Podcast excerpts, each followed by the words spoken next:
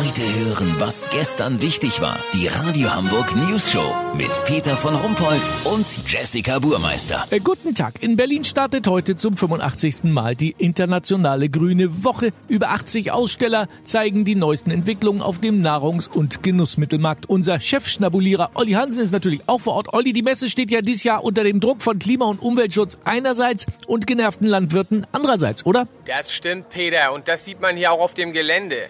Überall stehen riesige Betonpoller vor den Eingängen. Die ganze Messe ist trecker- und landwirtssicher gemacht. Die Security ist angewiesen, die Fachbesucher auf Mistforken abzutasten. Oha, ist denn die Landwirtschaftsministerin auch da? Ja, Julia Klöckner wird hier die Eröffnungsrede halten. Dieses Jahr auf Kroatisch. Denn Kroatien ist 2020 das Partnerland der Grünwoche. Aber dann wird sie doch kaum einer verstehen. Das ist ja das Gute, Peter. Julia fühlt sich sowieso unverstanden, aber die Rede wird auch nicht viel unverständlicher sein als das, was sie sonst faselt. Nur wird es eben doch schwieriger für uns Journalisten, daraus einzelne Passagen zu zitieren. So macht sie sich unangreifbar, weißt wie ich mein? Ja, ja, ich weiß. Äh, wie ist man denn in Kroatien? Also während des Balkankrieges wurde viel mit Abscheu und Hass gekocht. Aber das ja zum Glück vorbei. Immer beliebt war der kroatische Schnaps, der Slivovitz. Mit dem hochprozentigen Zeug kannst du Farbreste von Holzbooten entfernen, Kamine anzünden oder es als Treibstoff für Modellflugzeuge nutzen. Drei Viertel der kroatischen Pflaumenernte geht in die Schnapsproduktion, die restlichen Pflaumen gehen als Regierungsbeamte nach Brüssel.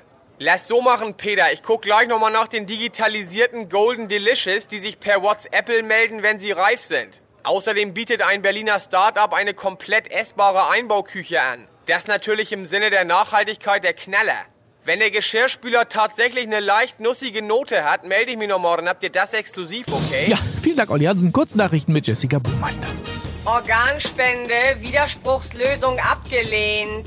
Bundestag entscheidet sich stattdessen für Organabwrackprämie. Ja, mit Kohle geht immer was. VIPs, Schock für Lena Meyer-Landrut. Untenrum trägt Mark Forster auch eine Cap. Er nennt sie Baseballs-Mütze. Fehler im Amt, 80-Jährige für tot erklärt. Ja, das wird ja irgendwie mit jedem Tag ein bisschen richtiger, oder? Das Wetter. Das Wetter wurde Ihnen präsentiert von Internationale Grüne Woche Berlin. Heute Slivovitz Koma saufen in Halle 4. Das war's von uns. Wir hören uns Montag wieder. Schönes Wochenende. Bleiben Sie doof. Wir sind's schon.